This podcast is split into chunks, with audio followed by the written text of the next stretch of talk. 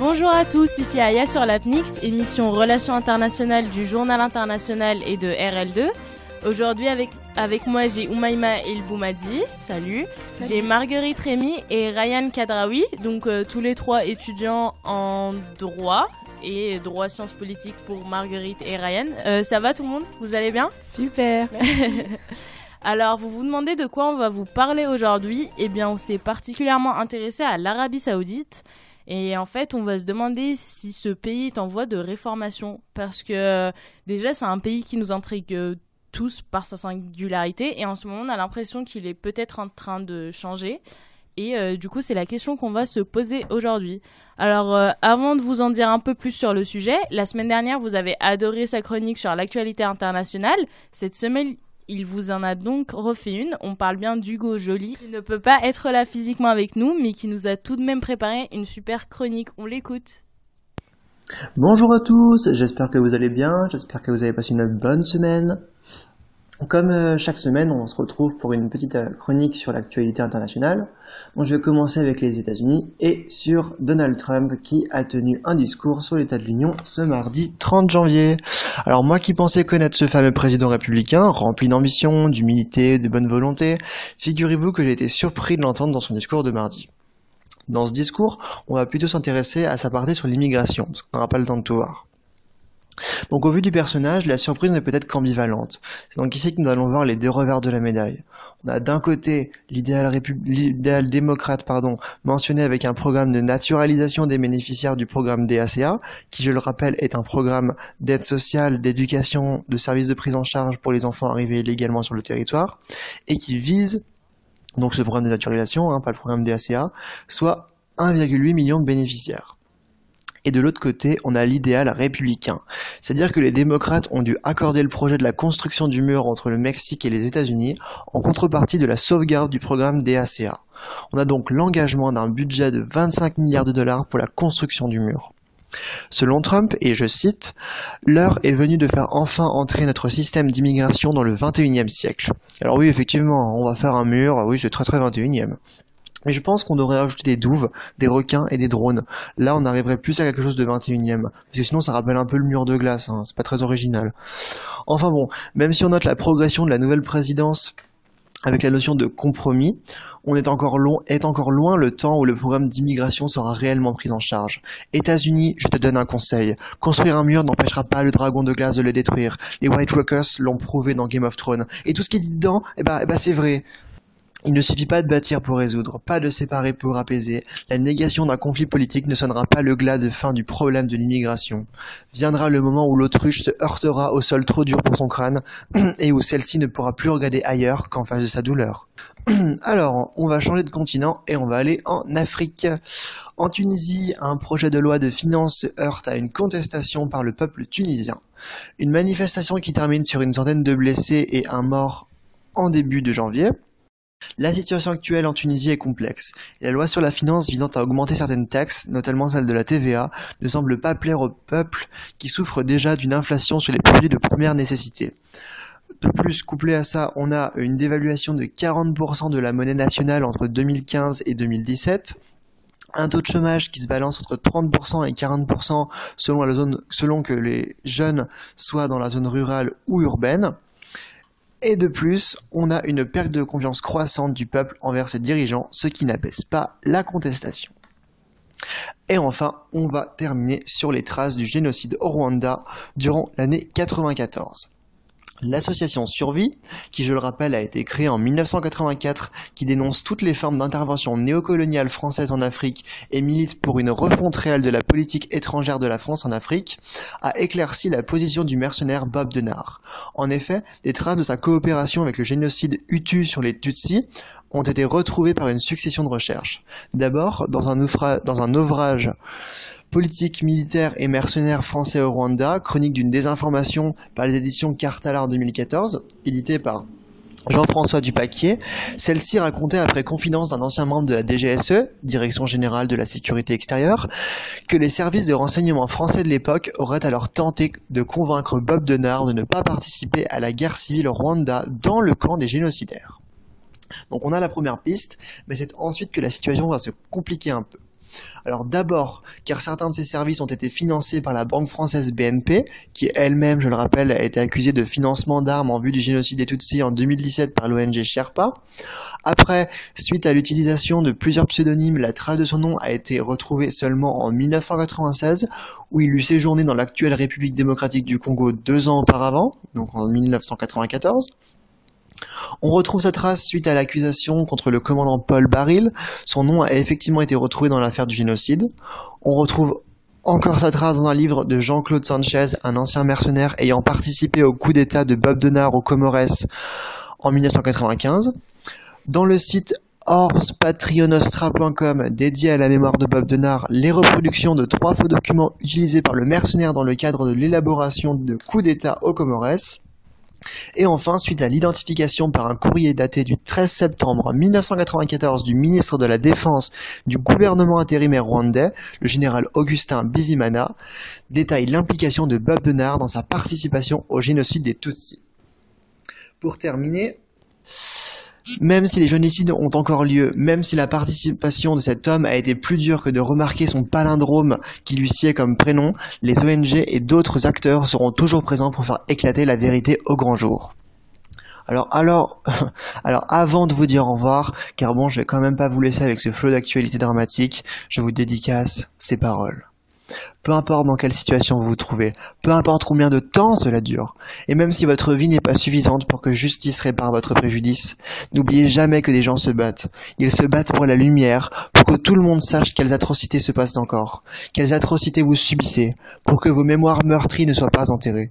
N'oubliez jamais que votre mémoire est une bibliothèque qui transcende les âges.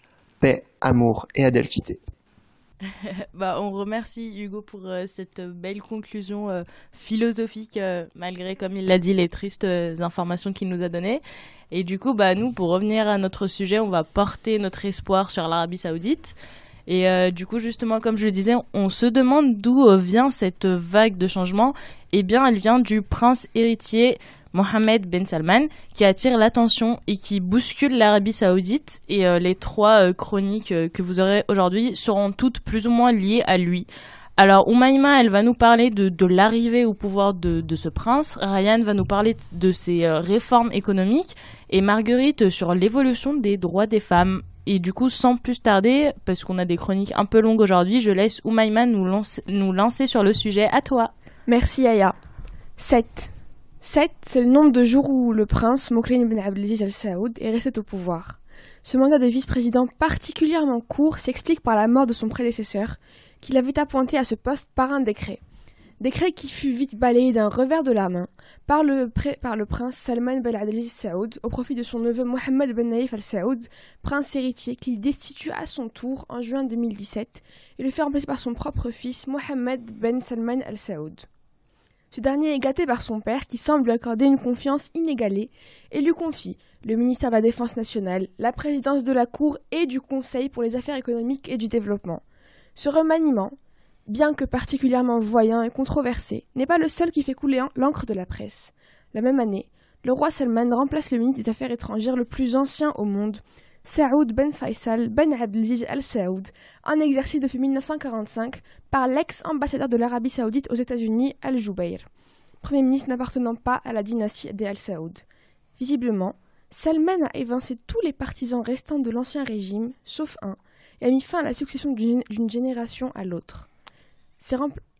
Ces remplacements sont équivoques et révèlent une volonté de renouvellement et de rupture avec, si je puis dire, l'ancient régime. D'ailleurs, euh, est-ce que, euh, enfin, ou quelqu'un d'autre, euh, c'est normal de nommer son fils là-bas? Il me semble que la succession se, ferait, se fait de, entre les frères.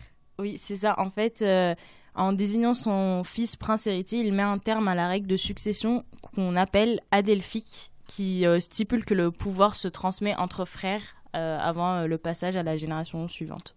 Justement, cette nouvelle dynamique au sein du palais royal a évidemment entraîné des changements dans la politique interne, mais également dans la politique étrangère.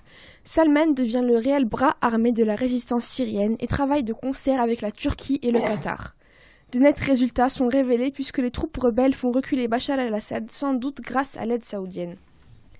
MBS, aussi affublé du surnom Macron du désert, pourrait-il être le messie de la démocratie, ou du moins de la transparence?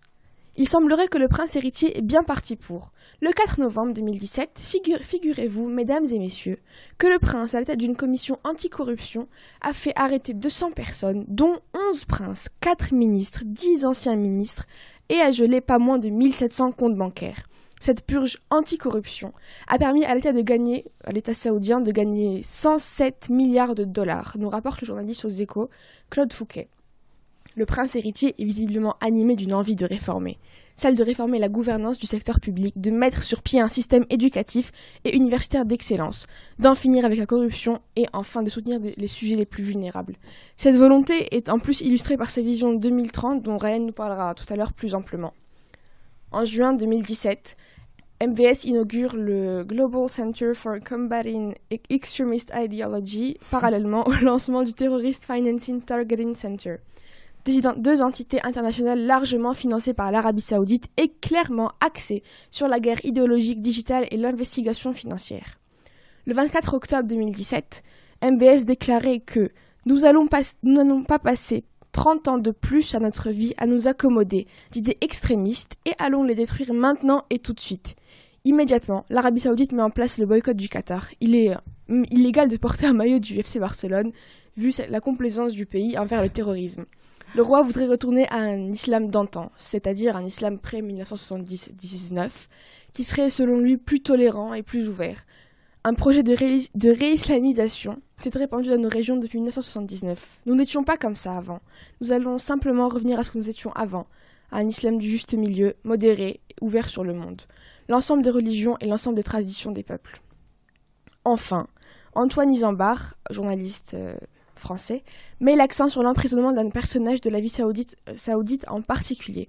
On ne pourrait pas parler de la capture, on ne pourrait pas ne pas, parler de la capture du fantasque, milliard, du fantasque milliardaire Al-Walid Ben Talal, qui n'est personne d'autre que l'homme le plus riche du Moyen-Orient.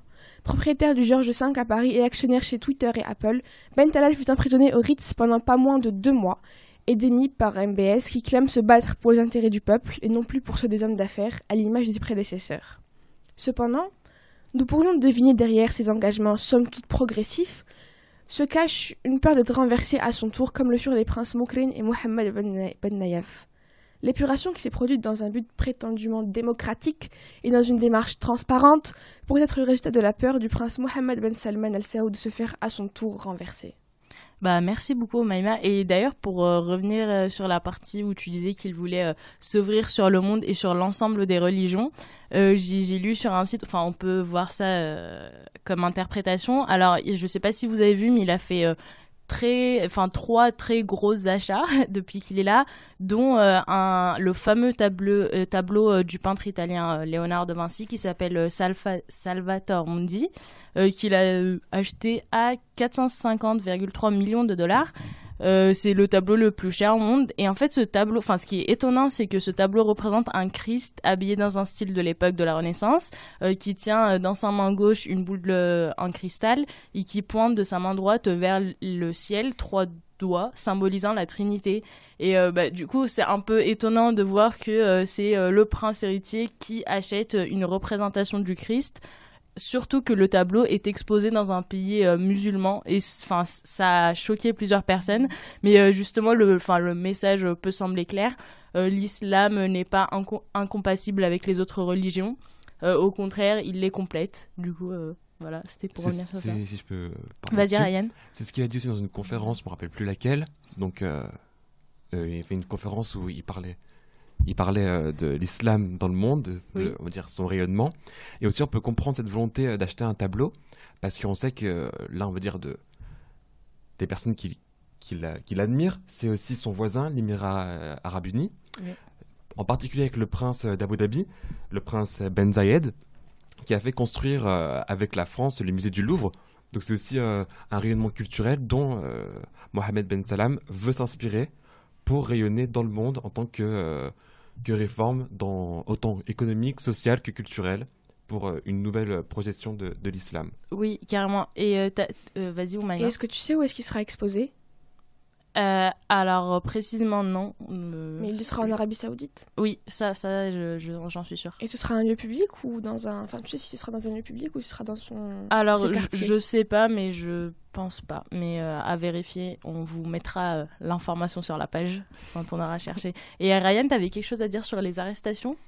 Ah oui, c'est ce qui est drôle avec les arrestations, c'est qu'on pense qu'il voilà, il a fait une sorte de descente euh, euh, pour la corruption. On se dit, bon, ben, c'est des princes extrêmement importants. Je crois qu'il y a 11 princes très importants, en sachant quand même qu'en Arabie Saoudite, il y a 2000 princes.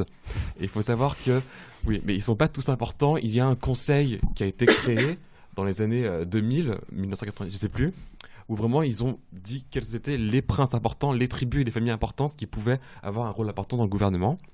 Et là, on se demande, bon, bah, ils ont fait une descente, ils ont emprisonné beaucoup de princes, mais alors que sont-ils devenus?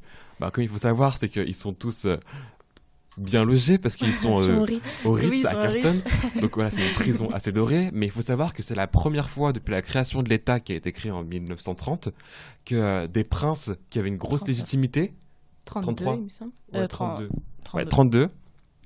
que des princes qui avaient une grosse légitimité, comme euh, l'a dit avec le prince Walid qui est propriétaire de George V, qui ont, euh, qui ont vu leur compte gelé et qui sont, on va dire, en euh, qui sont surveillés. Et comme aussi euh, le prince héritier Naïef, Ben Naïef, lui aussi, sa maison avait été mise sous surveillance. Donc on peut voir vraiment que l'avènement du prince Ben Salam crée une nouvelle, une nouvelle vision de la légitimité et aussi des on va dire, privilèges que les princes avaient auparavant. Bah, clairement, ouais. Mais si je peux me permettre, ça peut paraître certain oui, paraître étrange qu'il y ait deux, 200 euh, princes euh, saoudiens. Mais en fait, surtout, il faut savoir qu'à la base, le, euh, le, roi qui a créé l'Arabie saoudite moderne a eu 50 fils. Et c'est de là que découle une, une grande dynastie. Voilà. Bah, d'ailleurs, c'est pour ça qu'à chaque fois, c'est un combat pour la succession. Enfin, oui, c'est qui sera le plus fort. Enfin, c'est clairement puis Il me semble que là, le roi en exercice, c'est le dernier fils vivant du, du fondateur de, de l'Arabie saoudite. Oui, c'est pour ça qu'après, il va y avoir une lutte euh, ça, ça va être une à prévoir. On va faire une autre émission là-dessus. Ah bah pas de souci, on sera là. Euh, bah, du coup, on va, on va quand même passer à la deuxième chronique. Du coup, Ryan, euh, je te laisse nous parler plus économie. À toi. Alors, on va parler un peu plus d'économie. Donc, d'après les chiffres du, sur le site du ministère de l'économie et de la finance, on peut voir que l'Arabie saoudite en 2015 avait un PIB de 653 milliards de dollars. Ensuite, sur un autre site important français, sur le site de la France diplomatique, on constate que la France euh, analyse l'Arabie saoudite comme leader économique régional incontestable. De plus, l'Arabie saoudite a rejoint l'OMC en 2005, bien que son activité au sein de l'organisation y soit encore limitée. Alors, je vais dire une petite date. Si je vous dis 1945, vous pensez à quoi? La fin de la guerre? Eh ben voilà, c'est la fin de la guerre, mais c'est aussi un événement particulier pour l'Arabie Saoudite, car le 14 février 1945, on a le pacte du Quincy. Alors qu'est-ce que le pacte du Quincy C'est un pacte qui a été fait sur euh, le canal de Suez, et c'est la première rencontre entre le président Roosevelt et le, et le roi d'Arabie Saoudite euh, en 1945, qui était Him Saoud. Date très importante, car c'est vraiment la première fois que Washington montre au monde entier l'importance qu'il éprouve pour l'Arabie Saoudite. Ce pacte a concrétisé quoi? Alors, ça a été vraiment euh, un acte, enfin, un pacte qui était vraiment très important dans l'avènement économique de l'Arabie Saoudite, parce que ce pacte prévoit une concession pétrolière pour une durée de 60 ans et le contrat peut être renouvelé. Donc, on peut voir que cette relation entre les États-Unis d'Amérique et l'Arabie Saoudite est toujours d'actualité. Alors, sinon, on a une autre date qui est importante, c'est en 1933, lorsqu'on crée la compagnie Arabian American Oil Company. Alors qu'est-ce que c'est? C'est une compagnie qui est spécialisée dans l'exploitation pétrolière. Mais on va constater vraiment qu'on parle beaucoup du pétrole en Arabie saoudite, mais c'est vraiment un facteur d'émergence de l'État saoudien. Et surtout sa principale source de revenus. Donc on peut dire qu'elle s'inscrit dans son histoire, et c'est vraiment pas un euphémisme quand on dit, c'est vraiment une inscription dans l'histoire de l'Arabie saoudite. Elle a l'origine du développement des infrastructures routières, portuaires et aéroportuaires dans la province riche du pétrole. En l'absence d'un appareil d'État, Ambraco, comme on peut euh, dire euh, avec euh, des petites syllabes, combla de facto le vide en facilitant le fonctionnement vital d'un embryon du service public. Donc il contribue à l'émergence d'un appareil administratif. Alors Umbraco va permettre de créer la première génération de technocrates, d'ingénieurs et d'employés. Les premières grèves aussi, elles vont être inscrites dans cette compagnie et vont s'organiser autour euh, des, employés afin du... Ils avaient une volonté d'égalité de traitement et de salaire avec les travailleurs occidentaux parce qu'il faut savoir qu'il y a beaucoup d'expatriés en Arabie Saoudite. Mmh. Donc cette compagnie nationale détient la quasi-intégralité des ressources en hydrocarbures. Elle assure un neuvième de la production mondiale en hydrocarbures et représente la principale source de revenus de l'État saoudien. Et on constate aussi dans l'actualité que le prince El Falel supervise son introduction en bourse. On a une seconde date qui est aussi importante dans l'histoire économique de l'Arabie saoudite, c'est le 6 janvier 2016. Donc le prince Mohamed bin Salam dévoile son projet Vision 2030. Donc dans le journal américain The Economist. Donc déjà on constate que Ouais, pourquoi dans un journal américain? C'est ma question, pourquoi dans le journal américain The Economist? Donc en fait en réalité, on constate que dans ce projet, il veut prendre soin de communiquer tout d'abord en direction des États-Unis afin de vendre son projet euh, l'évolution de l'Arabie saoudite et euh, les réformes qu'il veut communiquer. Donc on constate qu'il veut, en même temps, pour son vision 2030, il lance la première fois pour l'histoire de l'Arabie saoudite un projet d'emprunt, mais qui est estimé à, des, plus, des plusieurs, enfin, plusieurs centaines de milliards de dollars.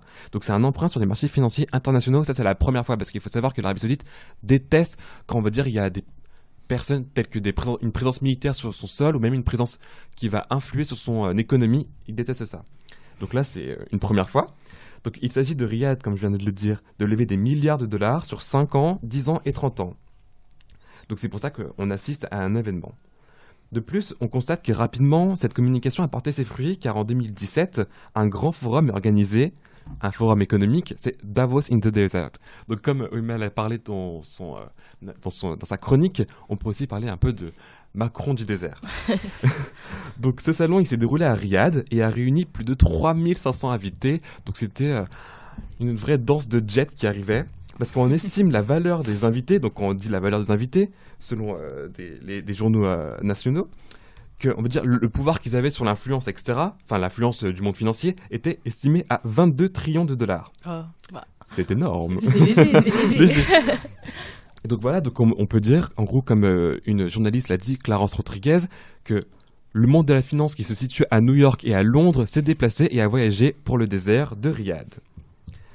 Ensuite, donc, dans, dans, ces invités, on peut voir qu'il y a vraiment des grands noms du, marché financier mondial. On a tout d'abord bah, Christine Lagarde, voilà. On a Swordsman qui est directeur de la banque de Blackstone et aussi donc cette banque c'est vraiment un très gros capital d'investissement dans le monde entier et aussi on a le directeur de SoftBank.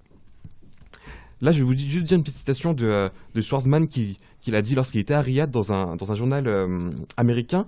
Il a dit que l'Arabie saoudite est en train de prendre un tournant agressif et déterminant pour diversifier son économie et implanter d'importantes nouvelles réformes. Donc on constate que la volonté de Mohamed bin Salman de communiquer vers les États-Unis ces nouvelles réformes a bien fonctionné. Alors, euh, ces réformes, bah, c'est quoi Qu'est-ce que le projet Qu'est-ce que, que le projet Alors tout d'abord, il veut refonder le système structurant l'économie du pays avec le PTN, le Programme de transformation nationale de l'économie. Alors, il est issu du projet 2030, où en fait on constate que euh, en Arabie Saoudite, le secteur privé n'est pas très bien. Donc, le projet de Mohamed bin Salman, c'est que le secteur privé soit le principal pourvoyeur d'emplois pour les jeunes saoudiens, parce qu'il faut savoir que 70% de la population saoudienne a moins de 30 ans ah et la moitié a moins de 25 ans. Et il y a une hausse énorme. Donc il y a vraiment une grosse hausse du chômage qui commence euh, à s'installer et euh, il veut, on veut casser cette hausse avant qu'elle devienne trop importante. Donc, alors, qu'est-ce qu'il veut faire? Il veut supprimer 20% des effectifs de la fonction publique pour diminuer le rôle dominant de l'État. Parce qu'il faut savoir que les Saoudiens sont sous euh, subvention de l'État. Parce qu'on, comme on dit souvent en Afrique, au Proche et Moyen-Orient, certains États, on va dire, achètent la paix sociale, comme en Arabie Saoudite ou comme par exemple en Algérie. Euh, donc, dans son interview qu'il a fait pour The Economist, il souhaite se débarrasser de cette, euh, comme il dit lui-même, cette addiction au pétrole. Donc il veut construire ce projet autour de deux grands axes. Donc l'investissement. Donc il veut que la première source de recettes budgétaires soit l'investissement et non plus le pétrole. Alors que, comme je vous le dirai plus tard, le pétrole c'est 90% des revenus de l'État. Ah ouais, ouais, ouais. Ouais, voilà. Faut, faut quand même un long chemin pour dépasser 90%. C'est pour ça 2030 c'est euh, assez loin, mais il faut y parvenir. Et ensuite, il veut réformer le secteur privé parce que voilà, il veut euh, qu'il soit majoritaire dans la contribution du PIB. Donc il veut, le il veut stimuler le secteur privé avec l'emploi de 300 000 Saoudiens et il veut éviter aussi de donner l'emploi euh, aux expatriés. Ah oui, on en parlera plus tard Mm. de ça. Parce que si on regarde les chiffres sur euh, les sites euh, officiels de l'Arabie Saoudite, que en- entre 2003 et 2013, la part des employés saoudiens dans le secteur privé est passée de 29% à 30%. Donc en 10 ans, il y a eu une augmentation de 1%, ce qui est trop faible, on va dire. Donc c'est une faible progression. Et l'ambition du projet Vision 2030 est que le secteur privé emploie 62% des actifs saoudiens. Et que le secteur public qui couvre actuellement 70% des actifs saoudiens passe à 38% dans 15 ans. Donc euh, il faut le faire, mais euh, c'est un projet ambitieux. Puis il me semble que l'Arabie Saoudite a envoyé beaucoup de ses étudiants à étudier dans des, dans des universités étrangères et du coup là tu as un, ref- un- un retour, un- Oui. après un. Enfin, après, Oui, ils vont pas de faire fuite les de études, ils cerveau, quoi, reviennent ils et reviennent final, et euh, donc essaient de porter le pays sur leurs épaules. Mm, Parce qu'il y avait, on va dire, comment on appelle ça déjà? A brain. Brain, ouais. Ah, euh, ouais, c'est genre euh, l'immigration des cerveaux. Voilà. mais- Et euh, bah, en temps, en parlant même de- de- de- d'études, ce que j'aime bien parler d'études, c'est parce qu'on sait que par exemple le, le prince Mohamed bin Salman, en gros, n'a qu'une licence en droit. Ah. Comparé à tous ses autres frères ou tous les autres princes héritiers qui avaient des grands doctorats dans les plus grandes universités anglo-saxonnes. Donc c'est pour ça que souvent, enfin, il était critiqué par, on va dire, euh, parce qu'on va dire, quand même, l'Arabie Saoudite, ça veut dire un peu une géritocratie. Donc c'est un peu les vieux qui, qui dominent, si on peut dire dans d'autres termes. Et donc il se demandait, mais quelle est sa légitimité? Bah, En fait, c'est que depuis son enfance, Mohamed bin Salman, il restait auprès de son père, donc le, Euh, on, voit que Voilà. son père est et quand son père était gouverneur de Riyad, il était toujours auprès de son père. Et par exemple, quand il y avait un interlocuteur qui voulait s'adresser à son père, il se mettait devant et il disait Vous parlez tout d'abord à moi et ensuite je vais en gros euh, je, vais faire la, enfin, je vais faire la transition avec mon père. Donc vraiment, lui était vraiment ancré dans le monde euh, politique saoudien. Et pourquoi est-ce qu'il ce- voulait pas euh, d'échange direct entre les deux? Parce qu'en fait, il, voulait, il savait que d'une, il n'était pas dans les, dans les prioritaires pour euh, être roi. Ouais. Et en fait, vu qu'il n'avait pas vraiment de légitimité, il s'est dit qu'en étant une, en ayant une position forte, et même on va dire assez autoritaire, parce que lui, enfin, c'est sûr à 100% et il le dit, c'est un régime autoritaire. En gros, il veut pas se dire oui, on va être euh, plus souple, etc. Non, Mohamed bin Salman, lui, il sait que c'est un régime autoritaire, tout comme, enfin, vraiment, comme euh, le modèle émiratique qui est un de ses exemples. Ils savent que c'est un régime autoritaire et pour être légitime, il faut avoir une sorte de position importante dans le monde politique saoudien. Et sa position importante, il l'a créée en étant toujours dans ce monde-là et toujours auprès de son père et être, on va dire, euh, Ouais, il était présent, quoi. Mais pour être légitime auprès de qui? Aux yeux de qui? Bah, auprès des autres princes qui avaient des postes importants tels que le ministère de l'Intérieur qui a été euh, Mohamed bin Nayef, je crois bien, qui a été évincé, etc. Donc, eh ben, pour euh, prendre leur place, pour être légitime phase 2, eh ben, il, a créé cette figure. Comme aussi, il a créé une toute autre figure pour être euh, légitime auprès du peuple, où il a utilisé un tout autre langage comparé à ses prédécesseurs, où il parle vraiment euh, au peuple, etc. Donc c'est pour ça qu'il est très apprécié de la jeunesse, comparé à ses prédécesseurs qui étaient appréciés, mais pas autant que lui. Par contre, il n'est pas apprécié des étrangers. Enfin, par rapport à ce que tu disais tout à l'heure. Enfin, j'ai bah, pu euh, discuter avec. Alors, c'est un Égyptien, mais qui, a, qui est né et qui a vécu toute sa vie en Arabie Saoudite, euh, qui est parti uniquement il y a un an et demi pour étudier en Angleterre, justement. Mais du coup, enfin, voilà, toujours faire les études à l'étranger. Mais euh, du coup, je lui ai demandé, euh, parce que, enfin, moi, comme ça, j'avais l'impression que c'était un prince réformateur et qui était très aimé parce qu'il est assez progressiste, etc. Il m'a dit que les, les Saoudiens, enfin, je vais en parler plus en détail plus tard, mais, mais oui, alors que les, autres, les étrangers, pas du tout, parce qu'ils voulaient, en fait, euh, ils voulaient euh, que. euh, ils voulaient faire une saoudisation des emplois, donc euh, c'est de ça que tu parlais, Euh, parce enfin, les, les Saoudiens, ils trouvent que il y a beaucoup trop d'étrangers qui travaillent. Il m'a dit qu'il y avait énormément de racisme en vrai envers les étrangers. Du coup, Envers les expatriés? Oui. Bah, en même temps, ils ont une place assez importante dans les grandes euh, oui, oui, en vrai, ils ont, ils ont pétrolières. une place euh, énorme. Donc voilà, mais, donc, et euh, ça a pas plu. Et c'est vrai qu'il veut. Enfin, une Mais du coup, lui, lui il veut. euh, Enfin, j'ai j'ai vu aussi qu'il voulait en, en faire partir beaucoup. Il y a un projet euh, pour faire. euh, Ça, je pourrais pas te dire. Mais Et si, enfin, moi, je l'ai lu. Et il y a aussi, euh, ils veulent euh, les taxer euh, beaucoup plus euh, qu'avant. Euh, je- beaucoup plus, ça va être, euh, ça va être simple parce que, euh, par exemple, les Saoudiens ne payaient ni l'électricité ni l'eau. Oui, mais oui, mais maintenant ils pétrole. vont avoir encore plus Donc de, voilà, de ouais. taxes. quoi. Mais voilà. Euh, je te laisse continuer. Ah, c'est parti. Donc, alors, une autre partie de son projet, c'est la construction d'une mégalopole ultra moderne. Alors, quand on parle de, méga- de mégalopole ultra moderne, donc c'est un développement écologique qui va être euh, appuyé sur des moyens modernes. Donc, il veut aussi en gros, re- faire une sorte un inversement, c'est que tout ce qui est euh, les intellectuels dans le domaine euh, de la médecine, dans le domaine technologique, informatique, de l'industrie, etc., ils veulent qu'ils viennent en France. En fait, on dirait un peu comme Macron quand il était pré- enfin, il a été élu président, qu'il avait fait une sorte de message pour dire venez en France, nous serons heureux de vous accueillir, nous aurons besoin, enfin, nous sommes, voilà, Bah, comme tu disais, euh, Macron euh, du désert, bah, ouais, il s'en rapproche encore. Et donc, euh, cette zone ultra moderne, cette zone économique, qui va être au bord de la mer Rouge, elle va faire un total de 26 000 km. Donc, vous pensez que ça fait à peu près quel espace? Euh, Faut rappeler ça, juste comme ça. euh. Cette zone économique, vous pensez qu'elle va faire quel espace à la taille euh, de la métropole lyonnaise? Mais moi, je dirais plus. Plus, beaucoup plus. Enfin, Allez, dans, ma, dans tête, c'est beaucoup. euh, Peut-être la région Rhône-Alpes ou... Non. Ah, quoique maintenant elle a augmenté, région Auvergne. bah, ça ferait la taille de la Bretagne. Ah. Donc pour nos amis bretons. non. Donc cette euh, zone économique, elle va être appelée NEOM. Donc on peut dire que c'est un projet qui est totalement démesuré parce que ça va être une zone de développement économique qui va être dotée d'une législation et d'une fiscalité favorable pour attirer les cerveaux qui pensent le monde de demain. Alors, l'autre démesure de ce projet, c'est son budget, 500 milliards de dollars. Donc, euh, quand j'ai effectué mes recherches pour savoir en gros bah, en quoi consistait ce projet, la zone économique, comment elle va être créée, etc., etc. Bon, à ce jour, faut enfin, on n'a aucune autre information, il n'y a aucune maquette, donc il n'y a rien de concret. Mais Riyad promet dans un communiqué que la première phase du projet va apparaître vers 2025. Mais, mais du coup, en gros, c'est euh, une ville. Enfin, c'est une Ouais. nouvelle ville. Ça va être un nouveau pôle d'influence, un pôle d'attraction pour les entreprises, pour se développer, pour euh, moderniser, Mais c'est créer. c'est qu'un endroit d'entreprise ou c'est- aussi enfin, un lieu d'habitation, Ça va etc. être, ouais, ça va être tout, enfin vraiment, ça va vraiment être une zone qui va, vraiment, ça va être quelque chose qui va attirer, on va dire, tout le monde. D'accord. Ça va être C'est autant incroyable culturel. comme etc. projet. que- Ouais. Euh, oui, enfin, euh, j'ai Hyper ambitieux, quoi. Ah oui, c'est un projet de création Oui, d'une c'est ça. nouvelle ville euh, énorme. Mais euh, ouais, bah, ambitieux. Mais du coup, est-ce qu'ils vont arriver euh, à sortir du tout pétrolier? Eh ben, ça, c'est la question. Donc, alors, euh, pour savoir ça, je suis allé sur le site euh, de la banque d'investissement saoudienne Jadwa Investment. Donc, alors, outre les ressources alternatives pour sortir du tout pétrolier, donc tout ce qui est énergie nucléaire, énergie renouvelable, donc le royaume, il est dans l'obligation de réduire sa consommation énergétique intérieure.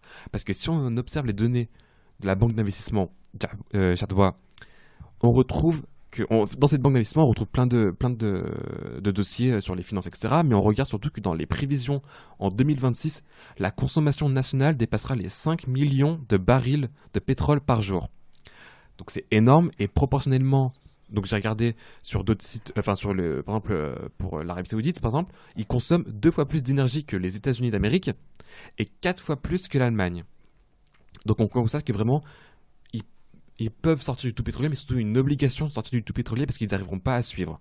Parce qu'il faut savoir aussi que le cours du pétrole a baissé, mais ça n'a pas été vraiment très grave pour eux. Donc le gouvernement tente aussi de développer le secteur du tourisme religieux et de valoriser le tourisme classique en s'inspirant du modèle émirati. Je sais Ah. pas si vous avez vu ces temps-ci, mais il y a énormément d'influenceurs qui se rendent à Dubaï. Ouais, ouais, ouais. Et voilà, c'est ça qu'ils veulent essayer de développer aussi. Un... Bah, justement, euh, pour euh, le projet de ville, nouvelle ville, est-ce que ce sera une ville qui sera euh, réservée aux musulmans ou ce sera une ville tout à fait ouverte avec enfin, quelles attractions en quelque sorte tu auras Ce sera que des centres commerciaux comme à Abu Dhabi Oui, parce ou- que moi aussi, j'arrive pas à, à, me- À enfin, visualiser. à voir un Dubaï en Arabie Saoudite, en fait. Enfin, Dubaï, c'est vraiment, t'as les stars, etc. Alors, je les vois pas trop euh, en fait, mettre des Saoudite, par exemple, en Arabie Saoudite, tu vois. Enfin, c'est c'est pas le...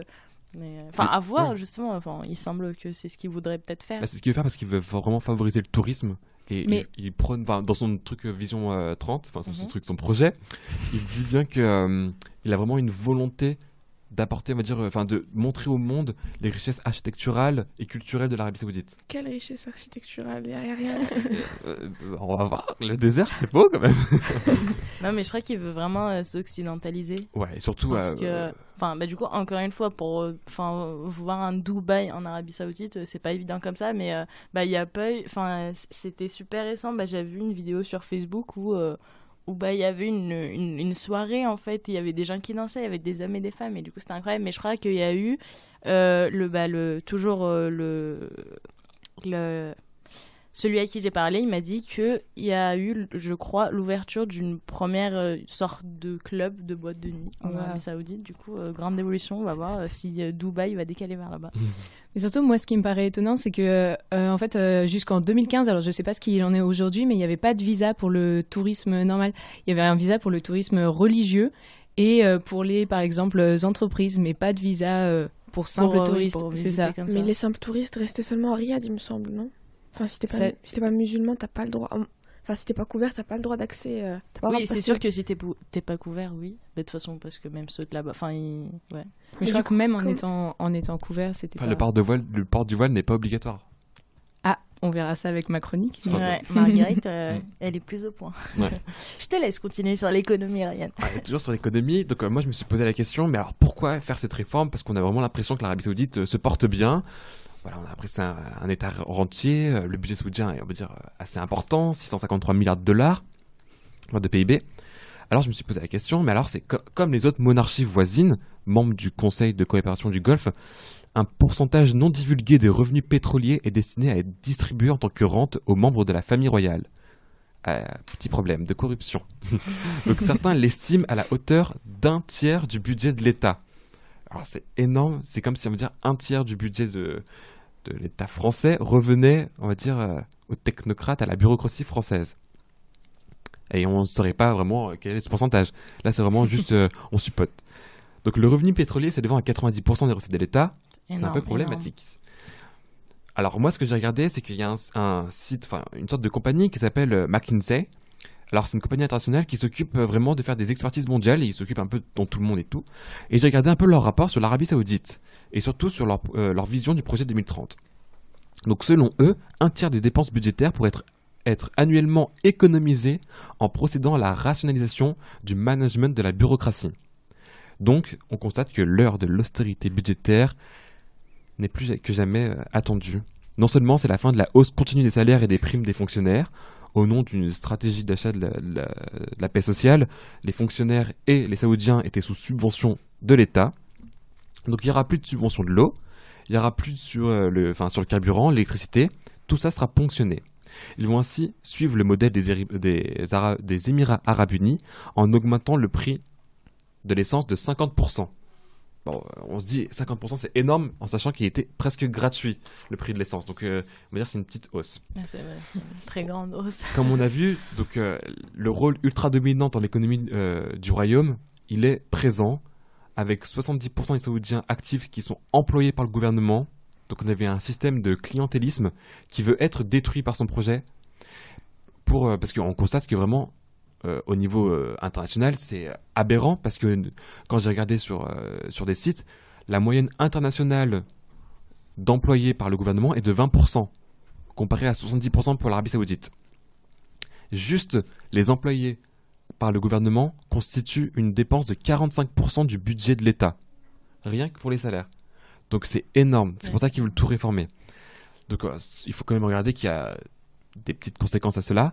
Donc l'objectif il est risqué parce que pour un État qui est construit sur euh, la paix sociale, enfin l'achat de la paix sociale, il pourrait avoir le, voir le, le jour de nombreuses résistances, même si euh, Bah, du coup, si, oui, si les prix mon- ils montent comme ça, euh, enfin, Mm. il pourrait y avoir des, des résistances. Mais euh, pas, non, on va pas dire le droit de grève, mais c'est plus tout ce qui est manifestation est interdit. Donc la résistance, et même la résistance sur les réseaux sociaux, on va dire, elle est un peu faible. On peut pas vraiment trouver vraiment de, de mouvement qui veut être contre la. Enfin, Oui, c'est vrai, mais je pense que les gens ils sont quand même pas contents parce que c'est ce qu'il m'a dit aussi euh, celui avec qui j'ai parlé que les, les prix commencent déjà à monter et que les, les gens par rapport à ça ils étaient pas du tout contents. Après, alors, je, je ouais. sais pas si c'est pas du tout pour être. ouais.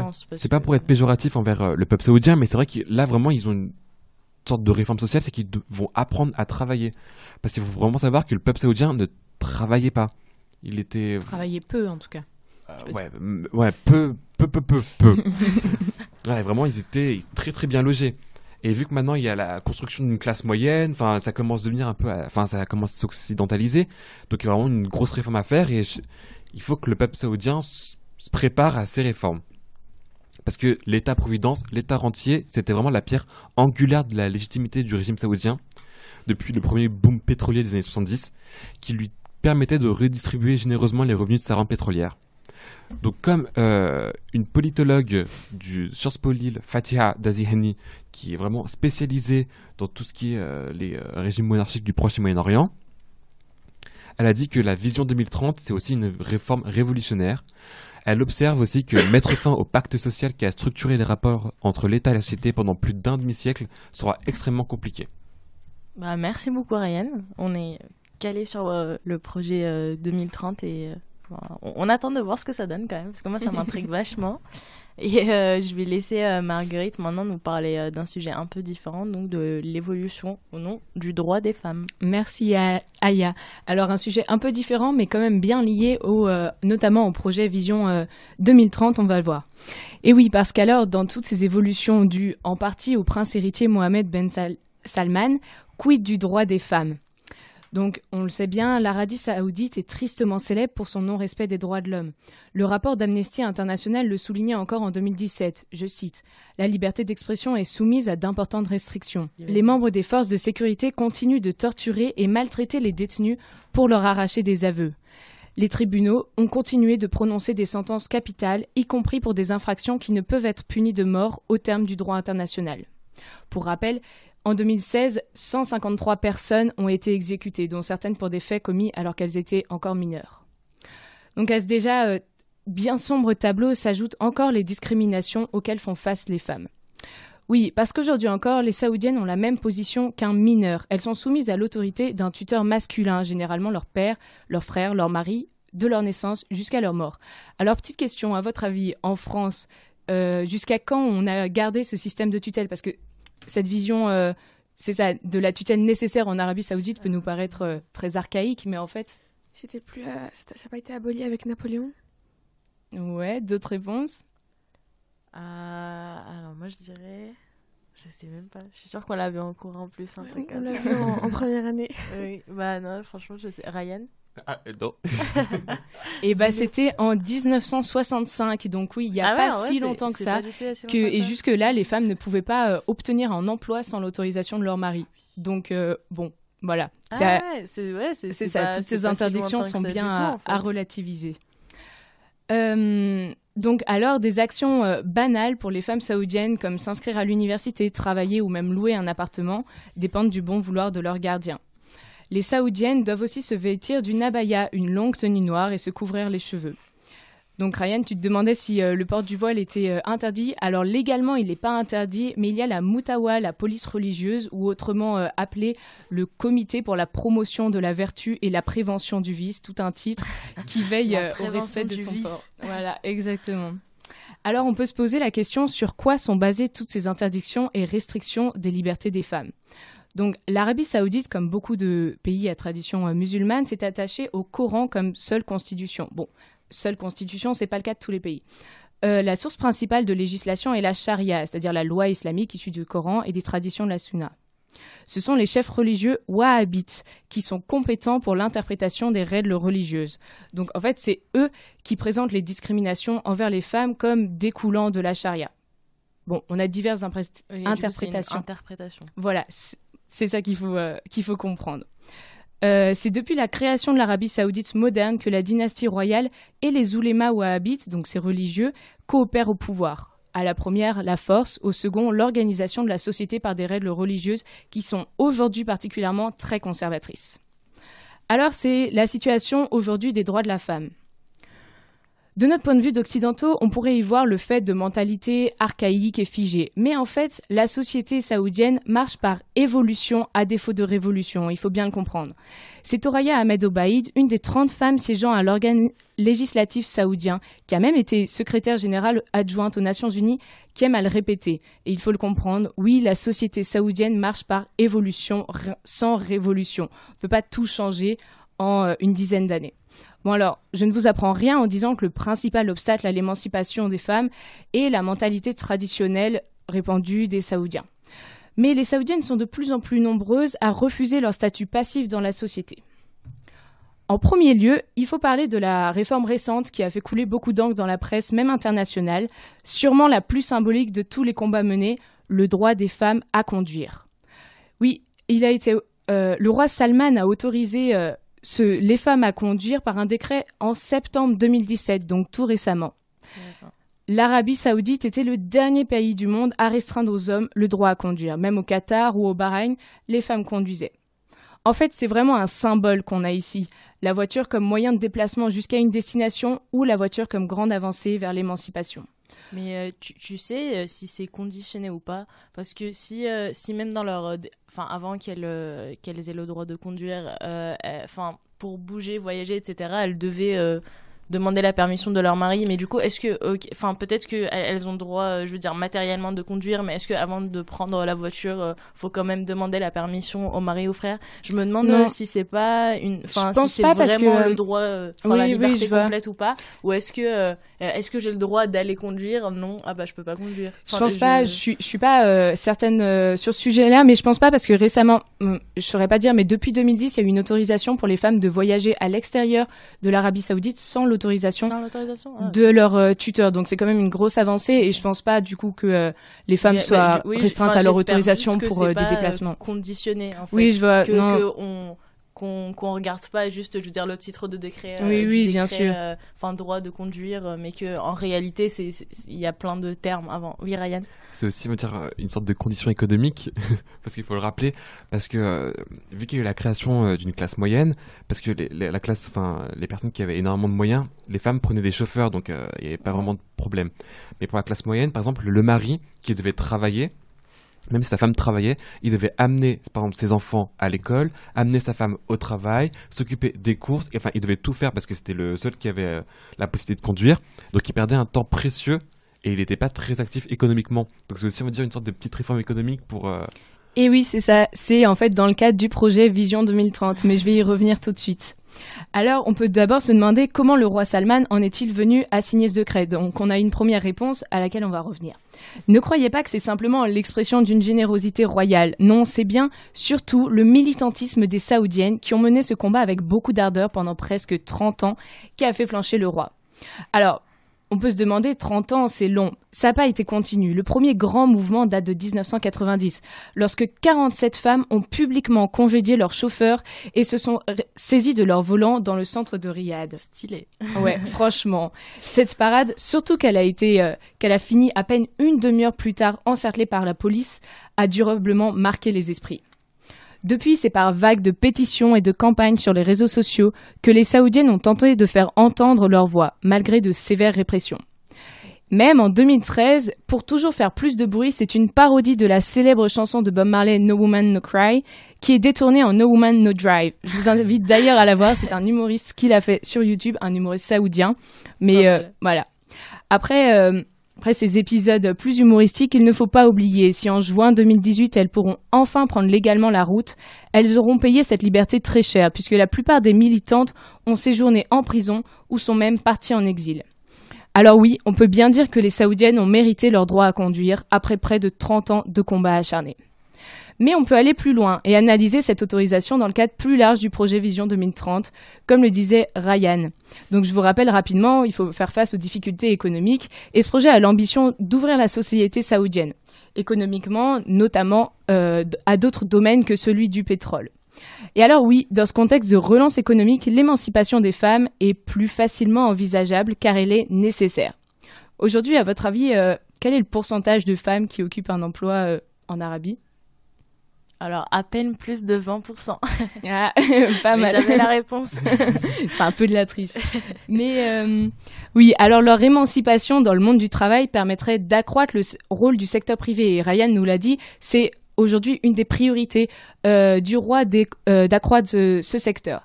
Et donc, elle constituerait une alternative aux rentes pétrolières. ce projet vise entre autres de porter le taux d'emploi des femmes à 28% d'ici 2020. Ça représente donc d'immenses espoirs pour l'émancipation féminine, bien sûr.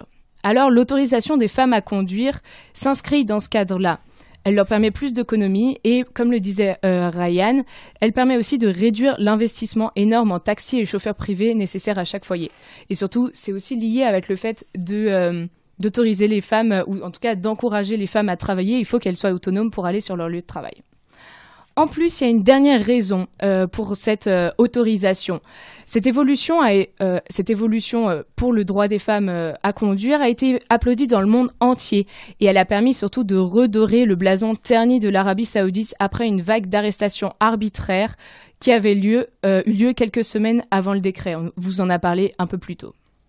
Alors non, décidément, ce décret autorisant les femmes à conduire n'est pas une généreuse décision royale, mais bien à la fois la réponse à une protestation tenace et une étape d'un calcul stratégique de la dynastie qui visait à conserver une Arabie saoudite puissante sur la scène internationale.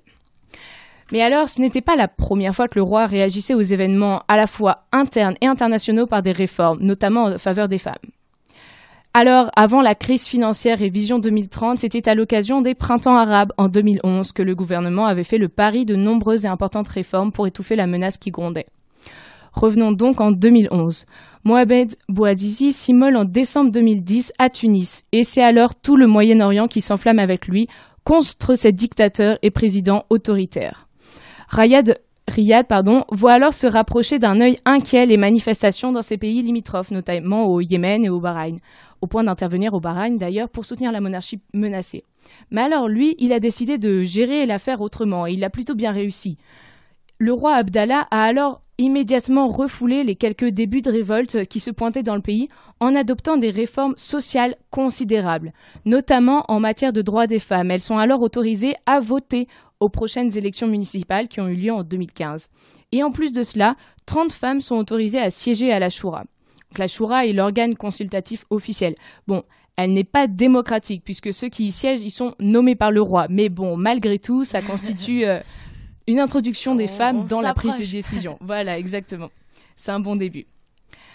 Alors voilà, il y a déjà euh, ces, ces différentes évolutions et les Saoudiennes continuent leur militantisme par rapport à, à d'autres domaines de la vie. Par exemple, euh, par exemple les relations conjugales. C'est l'exemple de la princesse, donc une euh, des petites filles du roi euh, Khaled qui régnait jusqu'en 1982, la princesse Bint Abdallah bin Saïd, et qui est à la tête d'une fondation à son nom, qui a mené un long combat pendant sept ans pour que les violences conjugales soient sanctionnées, ce qui n'était pas du tout le cas avant. La loi est enfin passée en 2013. Désormais, menacer sa femme, tout comme l'abattre, est puni légalement. Ce qui est quand même une une innovation euh, assez Bah, considérable et assez importante. C'est sympa. Franchement, plutôt. Parallèlement, cette fondation a aussi lancé une vaste, de campagne, vaste campagne de sensibilisation aux violences conjugales. Une image choc d'une femme dont seuls les yeux étaient visibles, avec un œil au beurre noir et un slogan Certaines choses ne peuvent pas être cachées. De quoi marquer les esprits.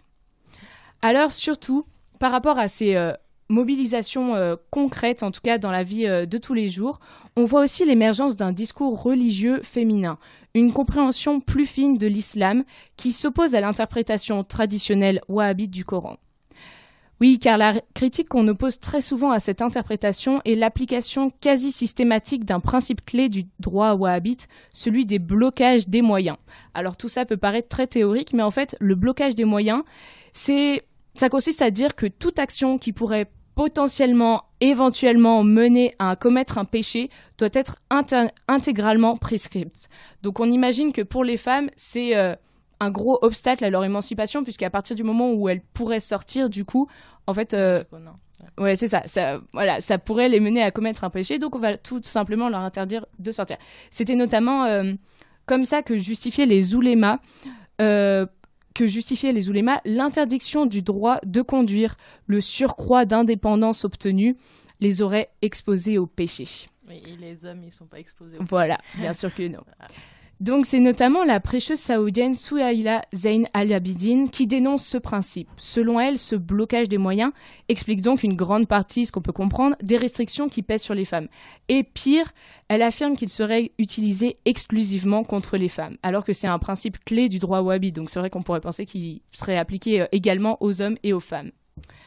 Euh, donc dans, sa vision, le wahhabisme aurait légitimé des coutumes païennes, c'est-à-dire qui ne seraient pas une application des préceptes de l'islam.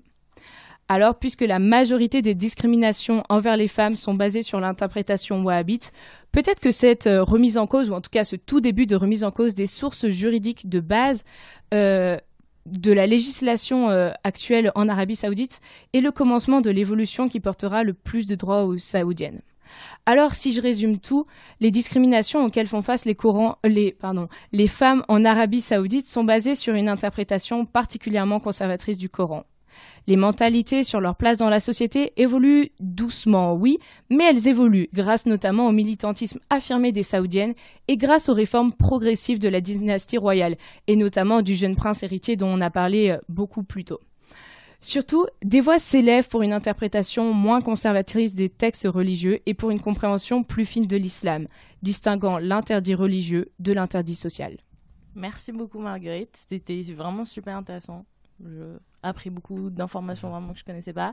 Et euh, on a parlé pendant quasiment une heure. Du coup, je vais juste poser une, question très ouverte. Vous pourrez répondre euh, sur euh, ce que vous avez à dire. On finira sur ça. Euh, du, coup, enfin, on, voit de, toutes vos chroniques que le pays s'occidentalise. Est-ce que c'est une bonne chose ou non? Enfin, est-ce que le peuple saoudien, vous, enfin, vous pensez qu'il veut ça ou pas? Parce qu'en en vrai, il y a une grosse euh, partie de la population qui est quand même assez conservatrice. Et du coup, euh, ça, rejoint la question. Tu parlais, enfin, tu disais du prince héritier, messie de la démocratie. Donc, est-ce qu'on peut parler de, démocratie? Enfin, du coup, enfin, est-ce qu'on va vers on tend vers ça ou on tend pas vers ça euh? Est-ce que le peuple veut ça? Est-ce que le peuple veut s'occidentaliser ou pas? Pour ma part, je pense que le plus important, surtout, c'est ça, c'est que ce soit, euh, en tout cas, la, majorité du peuple qui, euh, qui aille dans la direction qui l'intéresse. Et je pense qu'aujourd'hui, la principale limite à, voilà, à cette orientation qui dépendrait du peuple, c'est les religieux. Donc, on pourrait aussi, c'est ça, c'est une évolution qui est euh, beaucoup freinée par ces religieux très conservateurs, mais il faut aussi savoir que euh, leur, euh, leur conservatisme est particulièrement important aujourd'hui et qu'il n'a pas toujours été le cas. Donc, c'est vrai que c'est une réponse un peu mitigée que je vais apporter, mais les, les, religieux représentent une minorité de la population et ils freinent. C'est juste que c'est une minorité forte. Oui, oui, je suis d'accord. Elle est très présente, très très présente dans la société saoudienne, mais au final, elle elle enclave vraiment les, les esprits et je pense qu'il oui, on pourrait vouloir euh, pour les Saoudiens, puisque c'est ce qu'ils ont l'air de vouloir aussi, euh, de un peu s'affranchir de ces limites euh, oui, bah, Je, suis d'accord. Bah, quand je parlais, enfin, je vais le présenter rapidement. Alors, il s'appelle Anas Khaled. Il est né, il a grandi en Arabie Saoudite, donc il y a vécu pendant 18 ans et du coup, il est juste parti pour faire ses études. Euh, et, du coup, oui, par rapport à ça, il me disait que, enfin, en, fait, euh, par exemple, le, Bahreïn, c'est pas très loin, et du coup, que les gens, enfin, il y, a plein de Saoudiens euh, qui, qui, partaient, enfin, lui en l'occurrence, là où il habitait, c'était à une demi-heure de route. Et du coup, par exemple, enfin, les, Saoudiens y allaient, ils faisaient des soirées, ils buvaient, enfin, je veux dire, ils, faisaient tout ce qui leur était interdit et revenaient tranquillement. Du coup, enfin, ça serait peut-être plus, bien, ça serait peut-être plus facile qu'ils aient pas à se déplacer. Mais oui, en vrai, et pareil, enfin, il y en a plein, il y a plein de Saoudiens qui vont euh, euh, en Égypte, à la mer Rouge, enfin Sharm el etc., enfin dans le Sinaï, et qui euh, bah, là-bas, enfin ils s'autorisent à faire tout ce qu'ils tout ce qu'ils veulent en fait, tout simplement, et ensuite ils reviennent. Du coup, enfin c'est limite un peu hypocrite. Enfin, peu. j'ai l'impression que dans tous les pays, pays arabes, il y a ça. Enfin, aussi, oui, enfin, ouais, tu les vois tout le temps au Maroc, par exemple, les mêmes Saoudiens qui réservent des étages d'hôtels 5 étoiles, pour, ils font venir des, il faut venir des, des, des femmes pour, euh, pour, faire des choses qu'après nous, ils nous interdiraient. Et pour répondre à ta question, j'ai surtout l'impression que c'est un mouvement de mode, on va dire, qui, essaie de s'inscrire dans une. Euh, dans un, dans un mouvement qui est euh, dans tout le, tout le Moyen-Orient, le Proche et le Moyen-Orient, à vrai dire, aussi bien en Tunisie qu'au Maroc ou qu'en Iran, notamment avec les, la modernisation qu'il y a. je ne sais pas si vous avez vu les manifestations des femmes qui, en, qui veulent enlever le voile. Mm. Et c'est semblable, c'est assez analogue à ce qui se passe en Arabie Saoudite. Mm. Et euh, perso, j'ai déjà été en Arabie Saoudite et euh, franchement, j'aimerais bien voir ce que ça donnerait euh, un, un, pays, enfin ce pays dont l'économie serait basée sur autre chose que la religion, parce qu'il n'y a pas grand chose à voir. après, c'est comme mon opinion. Mm, bah, on verra cette évolution. Ariane, t'as quelque chose à ajouter? Bah Après, je pense peut-être pas s'occidentaliser totalement, mais plus comme ils veulent, c'est revenir avant la révolution islamique de 79. Car souvent, en documentaire, on constate qu'il y a des femmes qui sont, par exemple, voilées, etc. Elles vont dire Regardez comment j'étais habillée avant. Oui. Donc, c'est peut-être pas s'occidentaliser totalement, mais plus revenir avant. Mais je pense que la, majorité de la population. Euh, n'aiment pas l'idée de euh, s'occidentaliser, enfin, qui, qui s'affranchissent des normes répandues, oui, mais pas. ils, respectent oui, ça. Euh, l'Arabie Saoudite, enfin, d'avoir cette forme particulière. Enfin, bah, toujours, euh, enfin, le celui à qui j'ai parlé, enfin, lui, il n'était pas très d'accord parce que, enfin. Enfin, pourtant, lui, il n'est pas du tout, enfin, très religieux ou quoi. C'est pas du tout ça, mais il me disait que, enfin, ça l'énervait un peu parce qu'il respectait ce, ce pays d'être bah, parmi les, seuls à être aussi spécifiques, ils, ne bah, voudraient pas qu'ils s'occidentalisent. Enfin, ça serait euh, trop facile, entre guillemets. En même temps, on constate vraiment que l'Arabie Saoudite, dans son histoire, a vraiment été créée sur deux bases. Sur la famille Ibn Saoud et aussi sur euh, la famille euh, euh, mm. Donc vraiment, il y a une grosse présence quand même du, du religieux. Oui, depuis l'origine. avec les ulémas, avec les Motawa par exemple. Bon, même si les Motawa ils sont extrêmement critiqués, ils sont plus trop appréciés. Euh, le roi, enfin le président roi et ainsi que le roi qui vient d'arriver limitent leurs prérogatives parce que en, 2002, en mars 2002 par exemple, il y avait 15 jeunes filles qui, ont, qui sont mortes dans un incident. Ça a fait parler, euh, ça a fait beaucoup parler parce que ouais. Parce qu'elles sont mortes dans un incident et euh, les Motawa, qui sont on va dire un peu la police religieuse, n'a pas voulu leur porter secours parce qu'elles ne portaient pas l'habit. Ah parce qu'à l'intérieur de, euh, de, cette école, du coup, les femmes n'étaient pas voilées. Du coup, ils ont préféré que euh, toutes ces jeunes filles euh, meurent plutôt que, que, d'aller les sauver. Bon. Ouais, ils souvent des descentes dans les malls, dans les souks, etc. pour un peu réprimander ceux qui étaient un peu trop fantasques, on va dire. Donc voilà, ils sont pas trop trop appréciés. bah, on, espère du coup que ça, avec ce, prince héritier, ça ne va pas s'occidentaliser, mais plus euh, se libéraliser socialement. franchement, je pense pas qu'ils euh, considèrent vraiment l'Occident comme un modèle, et je pense qu'ils veulent vraiment euh, suivre leur propre voie. Et c'est ça, s'affranchir des, des, normes sans sans du tout avoir un modèle dans le monde. Déjà se rapprocher d'Abu Dhabi, c'est leur, objectif. bon, on, va finir sur cette note d'espoir peut-être. Et je vous remercie tous c'était super. Et euh, on remercie euh, RL. Et à la semaine prochaine. Merci. Merci. Au revoir. Ich bin ein Berliner. Entre ici, Jean Moulin. Yes, we can.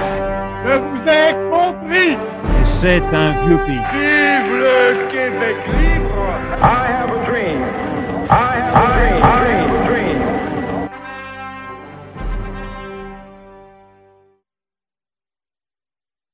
Jean Moulin. Yes. Oui.